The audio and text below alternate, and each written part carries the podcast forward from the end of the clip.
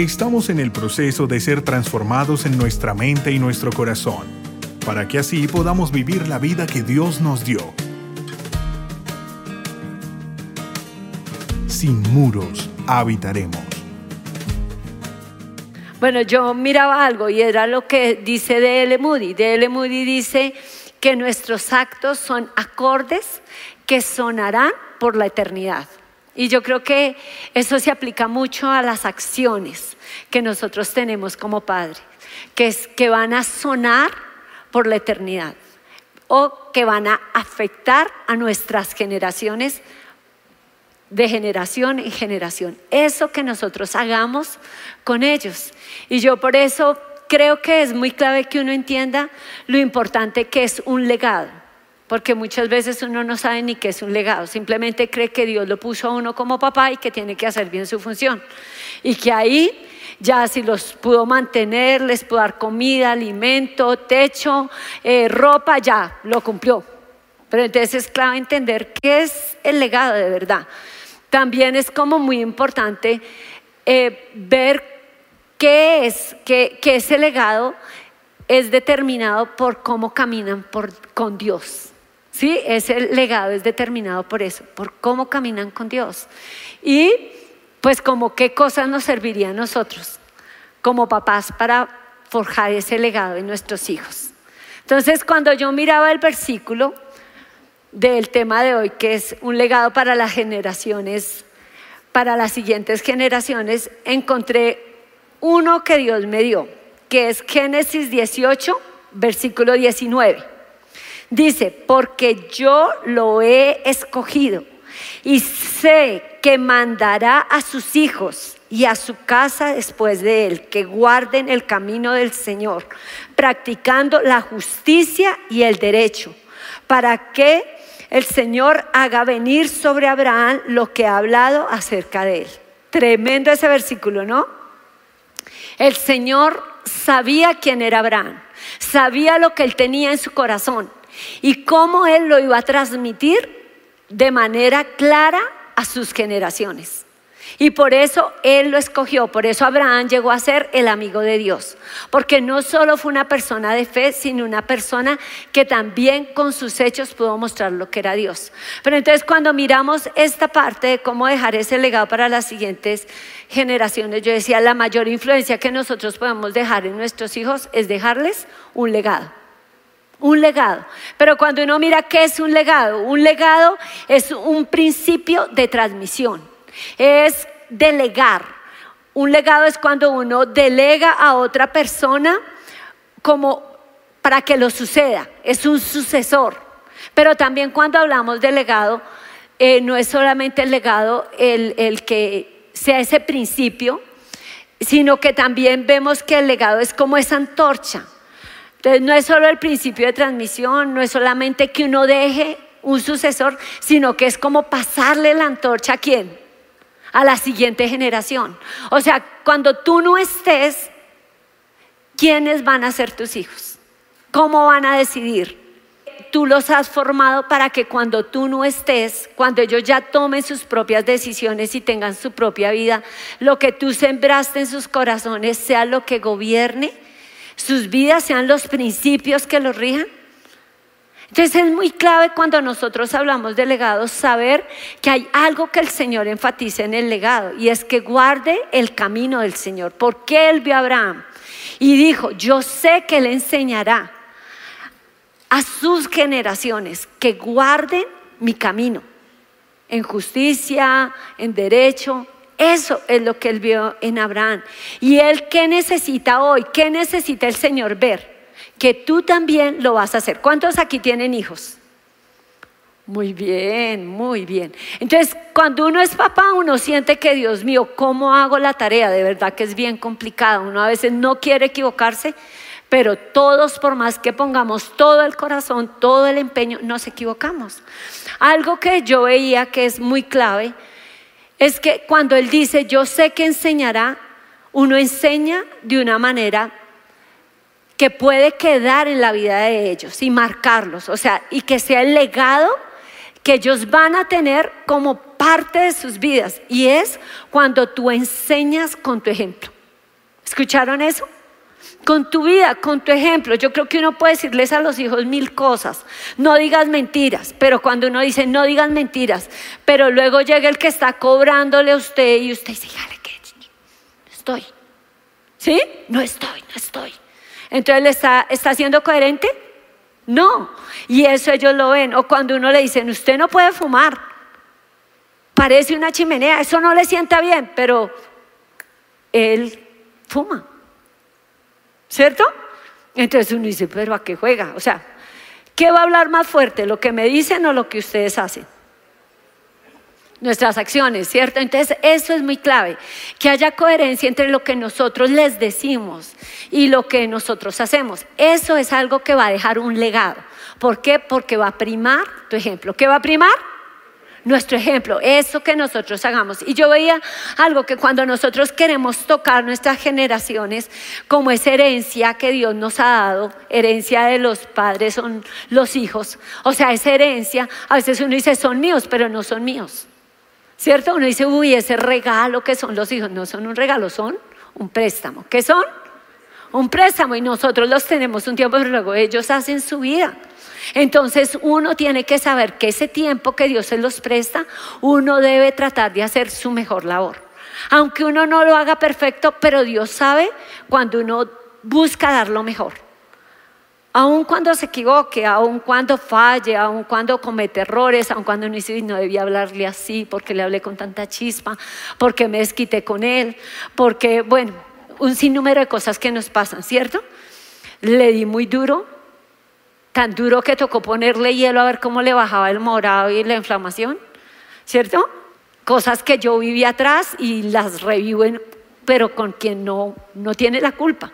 Entonces es todo eso como que a veces como papás tenemos que ver que si vamos a formar una generación con legado, nosotros tenemos que tener ese tacto de qué es lo que les voy a dejar a ellos, qué les voy a transmitir, qué voy a hacer con ellos para que el día de mañana ellos puedan seguir viviendo con base en esos principios que ellos aprendieron. Y recordaba de un señor que ya iba a morir y les dijo a sus hijos, aquí yo les dejo esta parcela, encuentren el tesoro. Y ellos empezaron a trabajar cuando murió su papá y busque y cavaban y cavaban y por aquí y por allá movieron toda la tierra y se fueron de un lado al otro y volvían y revolvían y más hondo y más profundo y nada.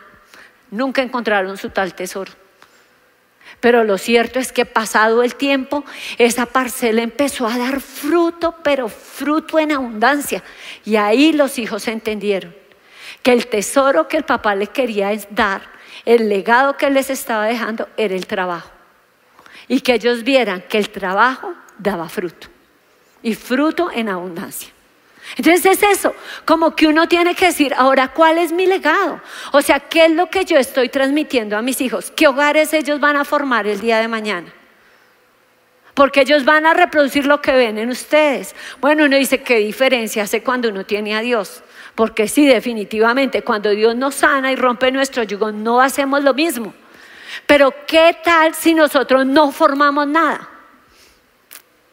No formamos nada así sólido, porque somos muy ambivalentes, porque un día le decimos una cosa, al otro día hacemos otra.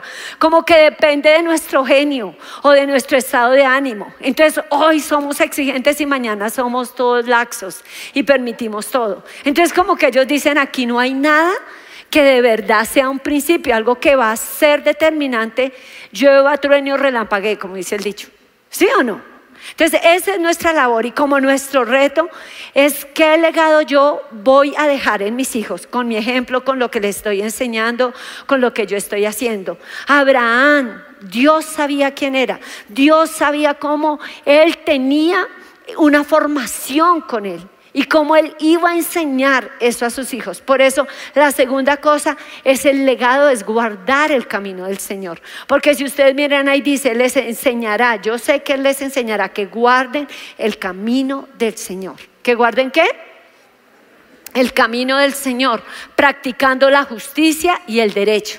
Entonces cuando yo miraba la palabra, el camino del Señor, el camino del Señor es caminar a la manera de Dios, es caminar conforme a su palabra, conforme a sus principios, conforme a sus mandamientos, conforme a lo que nos ha dicho y caminar en ese, en ese camino que aun cuando el Señor vino se conocían los creyentes como los del camino tenían el nombre de los del camino. ¿Era por qué? Porque ellos vivían conforme a los, al principio, los principios de él eran la justicia y el derecho. Me impactaba porque cuando dice justicia es adherirse a aquello que es correcto. ¿Qué es justicia? Adherirse. Es como cuando usted va a soldar algo, se adhiere a, a eso, una cosa a la otra es cuando usted sabe que, mejor dicho, si usted se, suelta esa soldadura, ¿cómo va a quedar la pieza? ¿En buen estado o en mal estado? Mal estado. Y eso pasa y Dios no quiere que pase con nosotros. Vamos a recibir daños cuando nosotros nos apartamos de caminar correctamente. Amén. Entonces Él quiere enseñarnos eso, por eso dice que nos enseña justicia, pero también derecho. Y me gusta que derecho es que tú tengas el discernimiento para decidir. Y decidir conforme a la voluntad de Dios. Eso es enseñar a los hijos bien, ¿sí o no? O sea, va a tener muchas cosas y va a tener como la ambivalencia de hago esto o hago aquello. Pero cuando ellos tienen ese legado, y si los tienen a ustedes, van a preguntarles. Pero yo les digo, cuando ustedes no estén, ellos van a echar mano a lo que ustedes les enseñaron. Ellos van a recordar sus palabras. Ellos van a mirar esa frase que ustedes le hablaron. Ellos van a mirar ese video que usted grabó. Esa charla que usted le dio. ¿Por qué? Porque eso es lo que ellos van a traer. ¿Para qué? Para decir, eso es lo que yo debo hacer.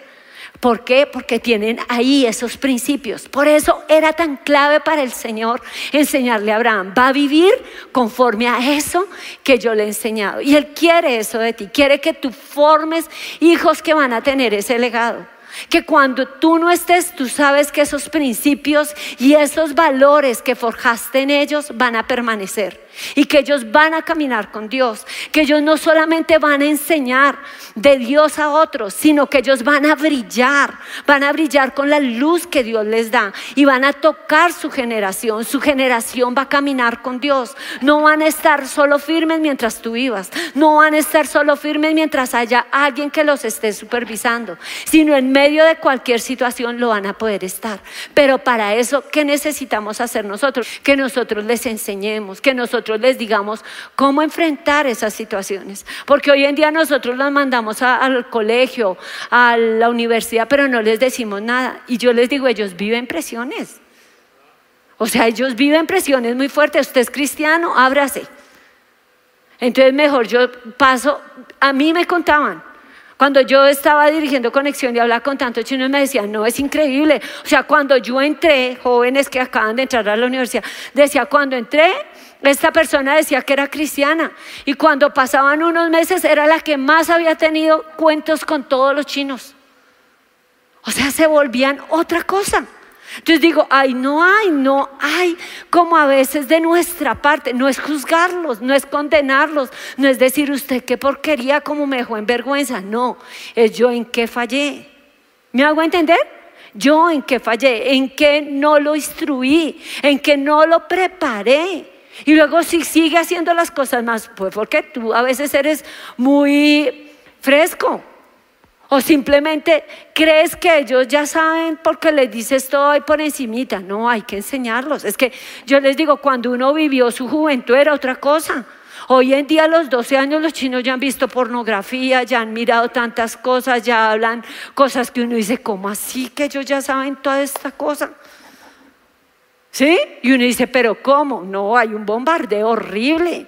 Yo hablaba con chiquitas que me decían, no, o sea, yo tuve que ir y hablar. ¿Por qué? Porque habían, yo entré al baño y varias niñas me agarraron, me cogieron entre varias y empezaron a manosearme. Terrible. Ella tuvo que hablar con la rectora y tuvo que, que, enfrentar ese, ese momento tan tremendo que pasó hablarlo con su mamá. Pero es como cosas que uno dice, Dios mío, ¿qué hago? Y si ellos vienen y te cuentan, ¿tú qué vas a hacer? ¿Tú vas a callar o tú vas a ir a hablar? y cómo uno debe enseñar antes de que pase y no, y no quedarse callado, porque muchas veces es eso, pero a veces son otro tipo de presiones. Ustedes saben ahora todo lo que, lo que se canta, ese reggaetón, todo lo que dice esa letra esas canciones, Dios mío. O sea, y uno dice, ¿cómo uno no se sienta con su hijo y le dice, tú oyes lo que dice esto? ¿Tú crees que eso es darle un lugar a la mujer? ¿Tú crees que eso es darle un valor? ¿Tú crees que eso es lo que uno debe cantar, poner y llenar su mente? ¿Tú crees que eso agrada a Dios? ¿Tú crees que una persona que piense y te mire con esos ojos te va a dar un lugar, un respeto como mujer, como persona? Yo creo que uno y tiene que decirle al chino, esto que usted oye, ¿Qué espera? Usted está viendo a esas personas como usted trataría a su hermana, como usted tiene que ver y tratar a una persona con ese respeto. Esas son las cosas que nosotros necesitamos enseñar. Y yo creo que Dios que quiere que nosotros les enseñemos eso, les enseñemos a elegir lo que es correcto, a, sobrevivir a la presión de la cultura, de la presión que ellos viven donde quiera que están, a lo que ellos tienen que soportar cuando enfrentan las redes, porque yo jóvenes que ahora dicen, no, yo los veo vueltos nada, ¿y qué le pasó? No, es que si yo me puse a mirar por internet todas mis amigas ya casadas, ya súper guau, ya con el muchacho aquel y yo ahí en las mismas. ¿Y?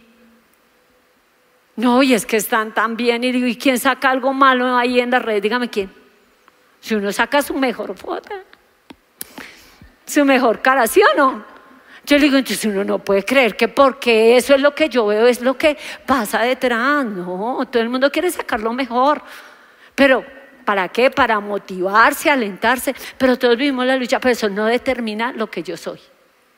Y eso es algo que nosotros tenemos que enseñar a los jóvenes que ahora están vulnerables a todas esas cosas porque es su mundo. Es su mundo, es lo que les hace y ellos, mejor dicho, quiten el celular y se da cuenta qué tan es su mundo, qué tanto es su mundo eso. ¿Sí? ¿Por qué? Porque andan pegados a eso. Y eso es algo que nosotros tenemos que formar. Yo miraba, bueno, lo último que quiero decirles es cómo yo miraba, cómo entonces nosotros podemos formar esta generación. ¿Cómo? ¿Cómo dejarles un legado? Porque eso, eso que nosotros hagamos de enseñarle a guardar la palabra, eso que nosotros hagamos de enseñarles a caminar con Dios, a saber pararse en la línea, el saber tomar decisiones que sean correctas conforme a la voluntad de Dios, también necesita de nosotros, que nosotros nos formemos, los formemos y nosotros mismos seamos conscientes cómo lo podemos hacer. Y yo vi simplemente les voy a decir como lo que yo que, que nos sirvió a nosotros. Uno, siempre velar por ellos, por cómo están espiritualmente. Yo siempre he creído que las mamás tenemos como, como un discernimiento que Dios nos da con los hijos. O sea, como que uno ve cosas que a veces los hombres no ven. Eh, ¿Por qué? No sé si es porque uno pasa más tiempo como pendiente de eso y lo ve. Pero no quiere decir que ellos no sean tan relevantes como lo son para un hogar. O sea, el hombre es clave porque ellos son los que muchas veces le hablan, ellos a uno se lo vacilan. Así me pasaba con mis hijos, se reían cuando yo los castigaba y yo les decía, bueno, acá viene su papá. Y ahí se les sacaba la risa. ¿No? Y así a veces yo veo, César les habla así, ta, ta, ta, ta. Pero ellos también hay muchas cosas que encuentran en uno como mamá, que, que uno les ve y puede, y puede discernirlo. Entonces siempre es cuidar como esa área espiritual, como ser sensible. Si yo veo algo que no está bien, no voy a quedarme callado, no voy a decir, ay, sí, todo se va a solucionar. Yo uno oro. Oro al piso, lo que tenga que orar, lo oro. Si tenemos que ayunar con César, ayunamos. Lo que tengamos que hacer espiritualmente, sabemos que es una conquista. Pero yo digo hacer lo que no puedo en mis fuerzas, yo sé que lo gano en oración.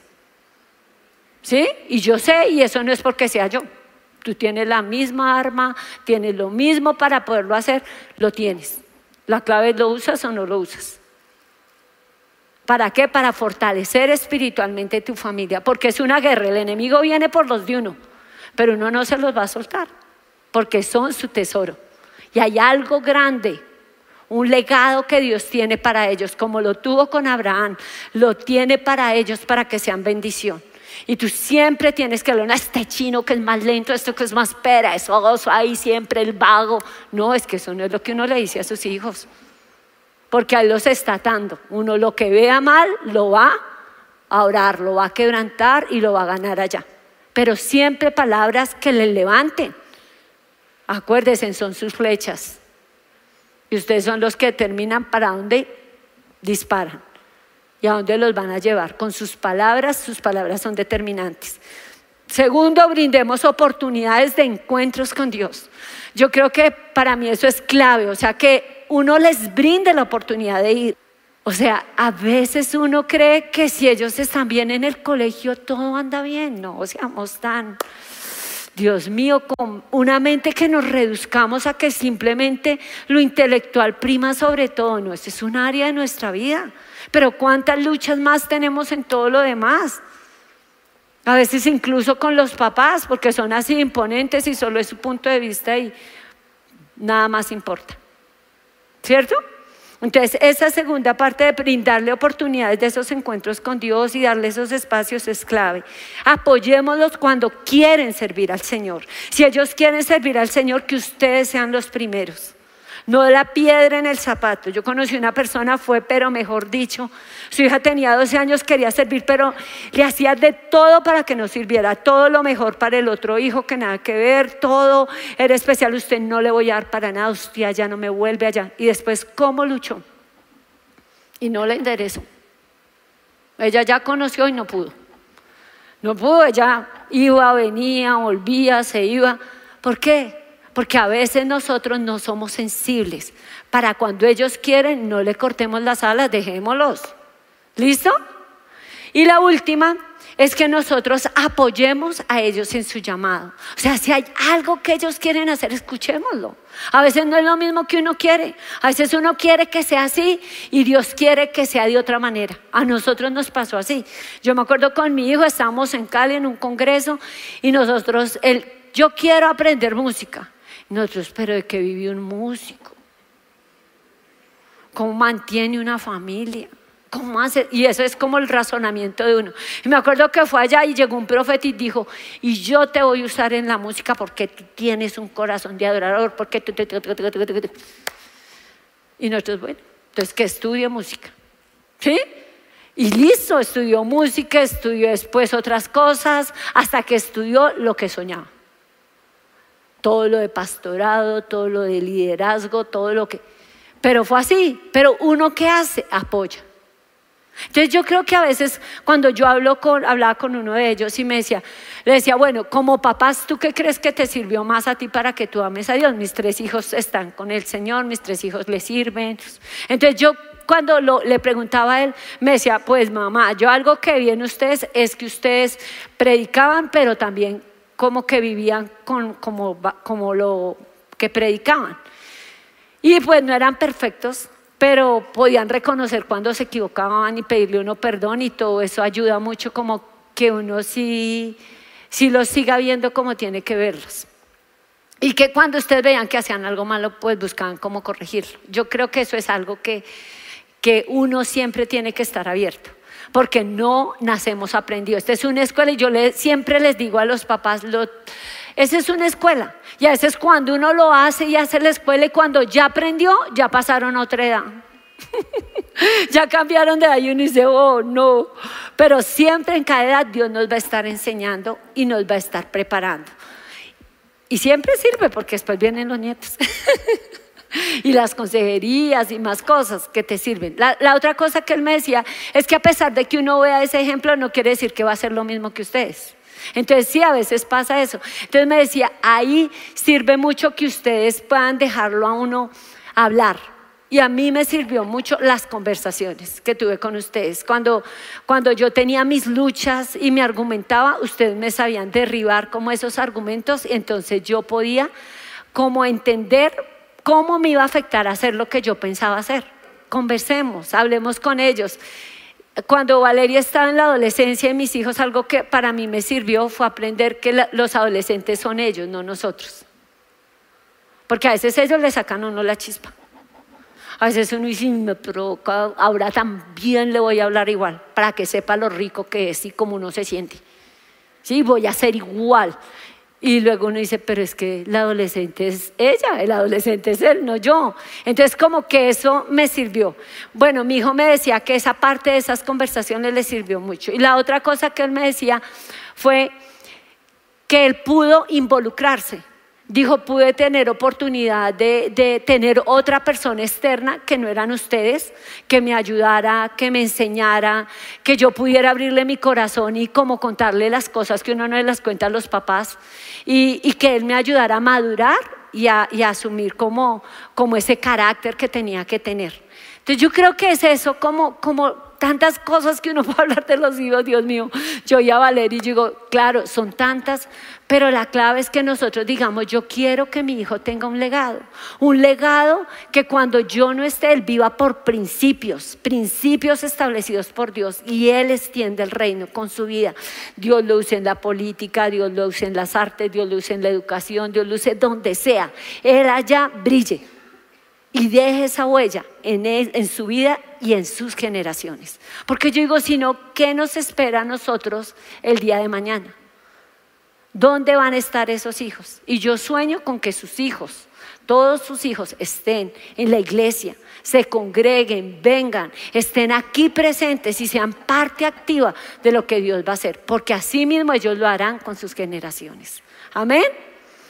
Entonces cierren sus ojos ahí donde están, miren al Señor, porque el Señor está aquí. Si algo Él quiere es que tú dejes ese legado, ese legado que va a marcar sus vidas, ese legado que Él vio en Abraham, ese legado que, que dejó Abraham en Isaac, en Jacob, en sus generaciones, ese legado que hizo que fueran benditas las familias de la tierra. Y tú Dile al Señor, Señor, que yo pueda dejar ese legado, que yo sea lo suficientemente sabio y sensible para romper todo yugo en mi casa, con mi familia, con mis hijos. Quita todo lo que como que no me ha dejado asumir lo que necesito enseñarles, orar como tengo que orar por ellos, corregir como tengo que hacerlo, que no sea permisivo, que sea, Señor, uno que los levanta en tus principios, en tus valores, y ellos puedan ser y alumbrar y brillar para ser lo que tú quieres que sean que tengan ese legado, que el día de mañana sus generaciones sean esa luz, sean ese instrumento en tus manos que extienden tu reino y que hacen brillar tu nombre. Que nuestros hijos, nuestros nietos, nuestros bisnietos y de ahí, Señor, cada uno puedan poner en alto tu nombre, porque conocen tu camino, porque viven conforme a ese camino tuyo, en justicia, en derecho, para hacer lo correcto, para adherirse a hacer lo correcto, para aprender a discernir, de manera que puedan decidir conforme a tu voluntad. Señor, levántanos. Nunca es tarde para dejar un legado, Señor, nunca es tarde que nosotros hagamos nuestra parte. Si tenemos que hablar, si tenemos que pedir perdón, si tenemos que explicar algo que no hicimos, algo que descuidamos, algo en que fallamos, lo hagamos. No tapemos las cosas porque taparlas no las arreglarán de fondo, pero que arreglemos para que nuestros hijos se levanten como flechas en manos del valiente. Señor, que ellos sean reconocidos. Perdónanos por las veces que los herimos con nuestras palabras, que menoscambamos sus vidas con las cosas que decimos o hacemos. Señor, que sepamos hablarles, sepamos tratarles con amor y respeto. Seamos un ejemplo para ellos y tú les levantes para bendecir sus vidas y forjar en ellos ese legado más importante que es caminar contigo por siempre y preferirte a ti por encima de cualquier cosa. Brillar con tu luz, Señor y que eso prevalezca de generación en generación, porque la generación que te teme, esa será alabada, esa será bendita. Señor, que tú lo hagas y que bendigamos las familias de la tierra con nuestras vidas, con nuestras generaciones. Aquí tú estás, Señor, ven en esta hora. Ven y toma lo que somos, Señor. Míralo a Él, míralo a Él. Y pídele a Él que Él te muestre. De pronto, tú has sido ese papá, esa mamá. Y has pasado por tus momentos de lucha. A veces nos sentimos culpables. A veces sentimos que por más que tratamos de dar, fallamos. A veces también nos sentimos que no somos valorados. Pero a veces nos falta oír a Dios y saber que Él conoce nuestro esfuerzo y conoce nuestro empeño y está para ayudarnos a corregir aquello en que necesitamos su dirección, quitar el temor, el temor del corazón.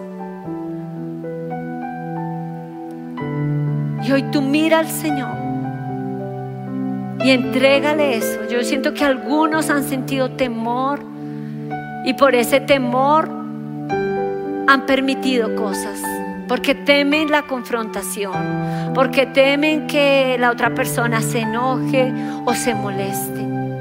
Pero hoy díselo al Señor, enséñame a, a guiar mis hijos con la sabiduría, hacerles ver lo que está mal, de manera que yo no pueda decir que no me di cuenta, sino que yo estoy forjando un legado en mis generaciones y no soy partícipe de esos pecados. Y si estorbos ese camino que no es tuyo. Y no temo, porque sé que ellos me lo agradecerán. Y lo hago con respeto, lo hago con amor, pero lo hago con determinación.